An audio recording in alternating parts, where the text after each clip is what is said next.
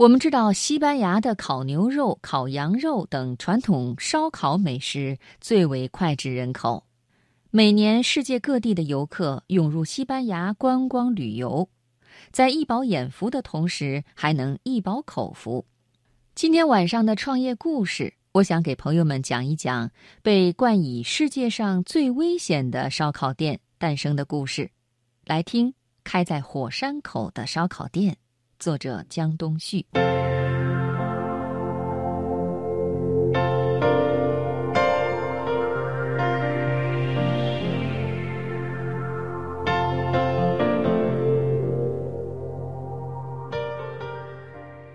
近些年来，随着烧烤店的大量涌起，竞争变得十分激烈。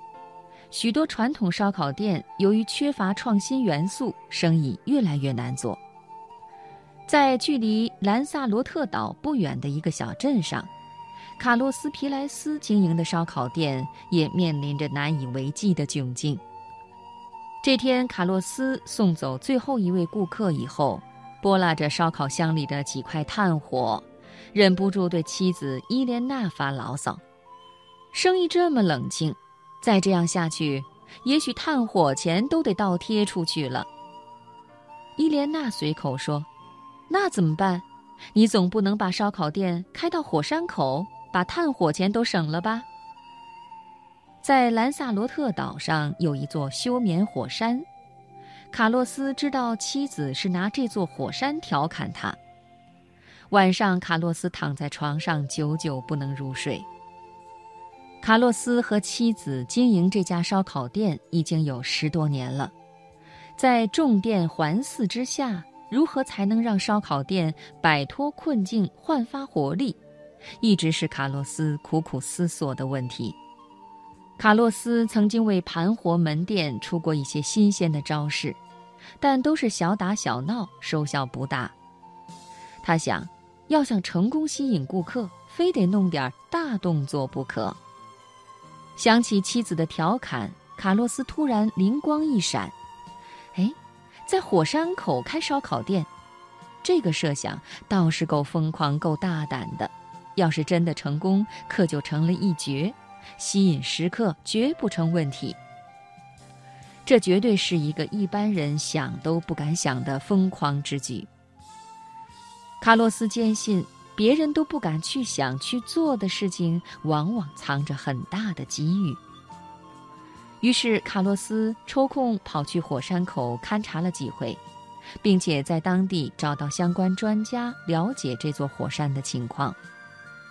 随着调查的深入，卡洛斯越来越兴奋，因为他了解到，这个火山在1824年喷发后就进入休眠模式，目前也没有喷发的迹象。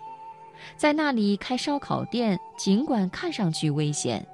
但只要做好相应的安全措施，其实还是很安全的。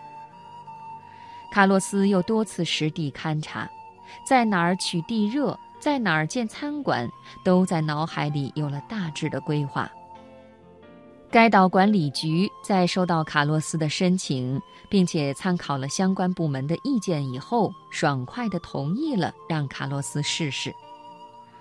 拿到在该火山口建烧烤店的开发经营权后，卡洛斯请来了施工队。半年后，烧烤店建成。这是一个用火山岩铸成的圆形建筑，一个大大的炉灶和烤架搭建在火山口，喷出地热的火山口就像一个天然的大烤炉，架子上的肉被火山的热气加热后，发出吱吱的声响。不断渗出油脂往下滴，香气扑鼻。炉灶后面有几扇门，方便进入后厨和洗手间。厨师时不时来翻弄烤肉，因为地面温度高，他们会穿上特制的鞋来隔热。而食客坐在餐厅的另一边，很快就能尝到烧烤美食。卡洛斯给店取名为“恶魔餐厅”。并且冠以世界上最危险的烧烤店的名号。慕名而来的食客们一边吃着地热烤熟的烤肉串儿，一边通过餐厅的三百六十度落地窗欣赏外面的风景，享受在火山口吃烧烤的独特体验。